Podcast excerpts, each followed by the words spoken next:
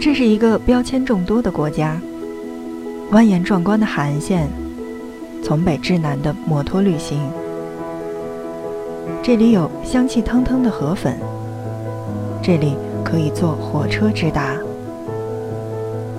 尽管这是一个东南亚小国，但从友谊关到湄公河三角洲的两千两百多公里，相当于从北京至广州的距离。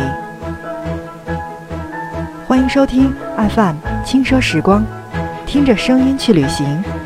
本期内容，让我们一起走进越南，一起了解这个粉色签证纸的东南亚国家。这里是越南。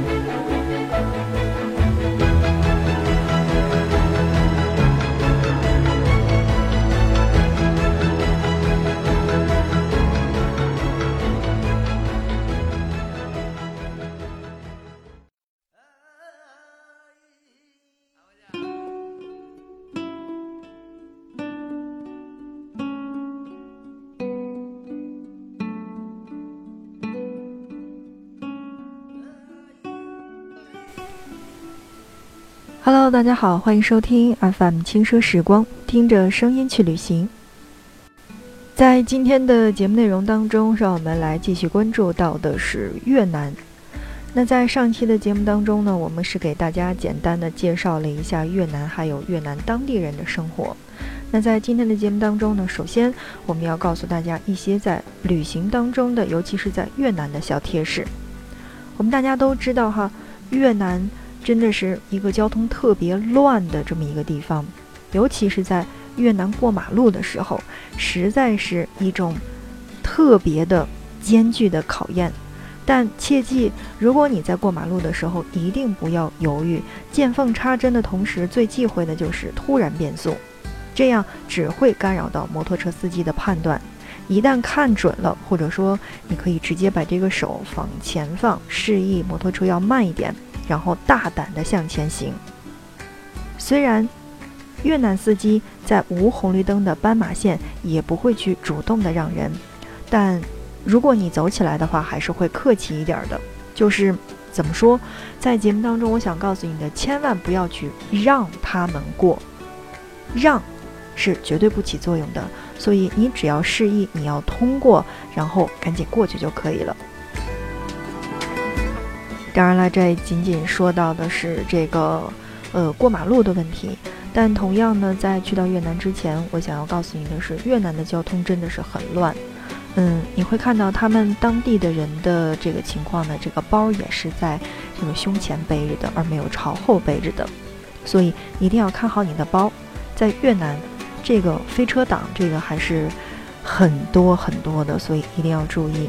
嗯，尤其是你去到国外的时候，第一是你的护照，第二是你的钱一定要保管好的。这些东西如果是可以随身装的话，那尽量是随身装，因为一旦丢失的话，是特别不好补的。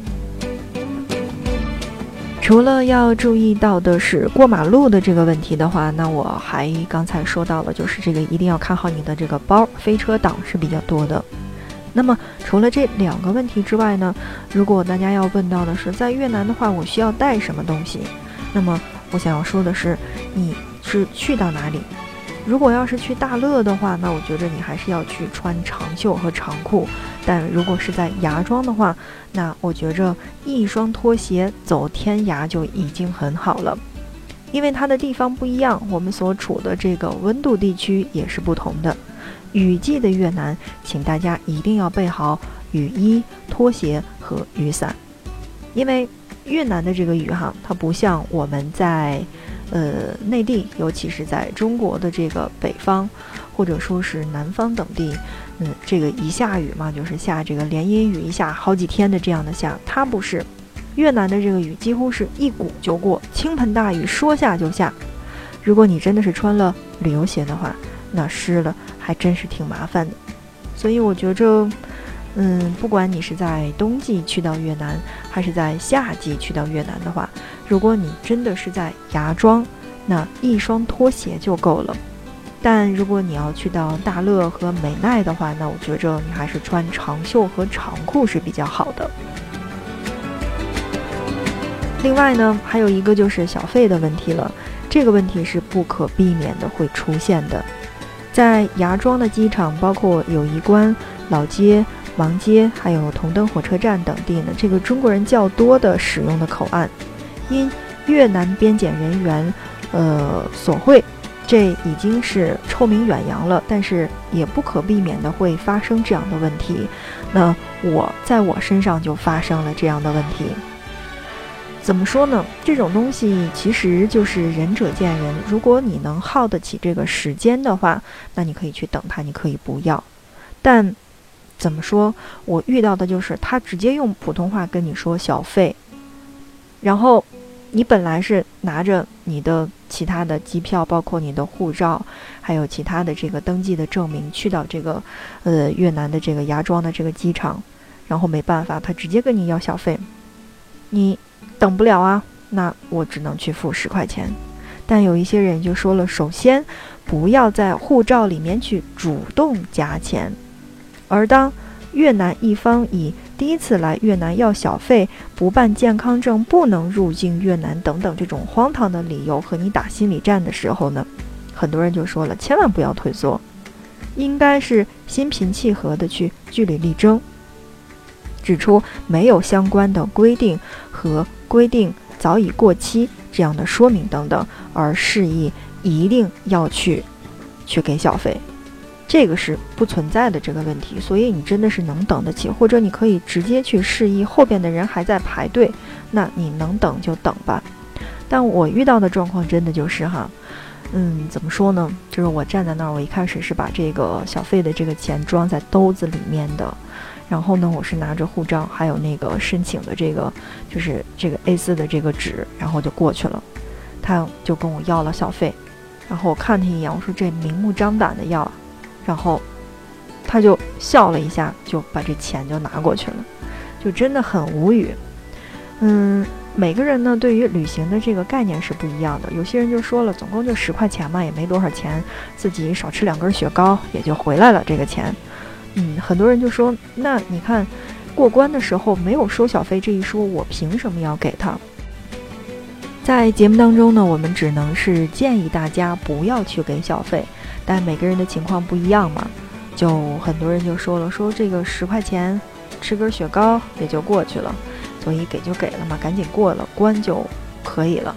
就怎么说呢？就是在节目当中，我们本来是提倡大家不要去给小费的，但。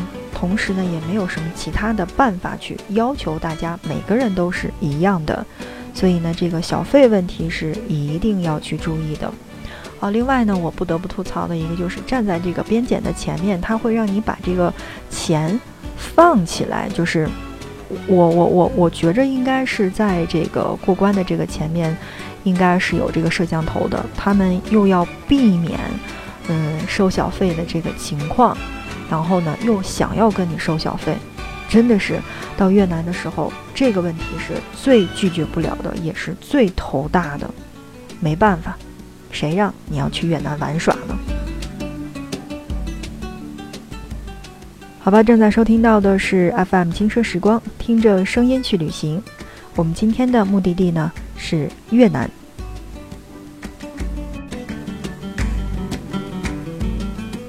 在越南的一些注意事项呢，像我们刚才说到的这些问题之外，还有一个是不得不提醒的，就是，呃，去到越南的时候，你不知道是越南人真的很朴素，还是因为这个他们生活的很简单，或者说他们真的是养成了那样的习惯。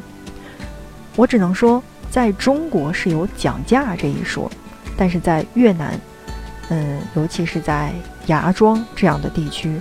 千万不要试着去跟他们讲价。如果你买的话，你是可以诚心实意的去问一问，是不是可以便宜一点。但如果你不买的话，那么你千万不要去过那个摊儿跟前跟他说，说是这个怎么卖呀？这个多少钱呀？然后怎么样？他们真的是会跟你急，哇，那个时候真的好害怕。所以一定要告诉大家的是，如果你不买的话，那千万。不要去过这个摊儿跟前去问他这个多少钱，然后怎么怎么样。在国内的话，我们会发现很多时候呢，大家都会走到这个摊儿跟前看一看呀，就包括这个拿起来看一下呀，然后询个价。但是在越南千万不要这样做，就是你不去买帽子，你不去买这个椰子吃，然后你不去买各种东西的话，那你就千万不要去去问这个价钱，千万也不要去动这些东西，那否则的话，你就会遇到特别不好的一幕。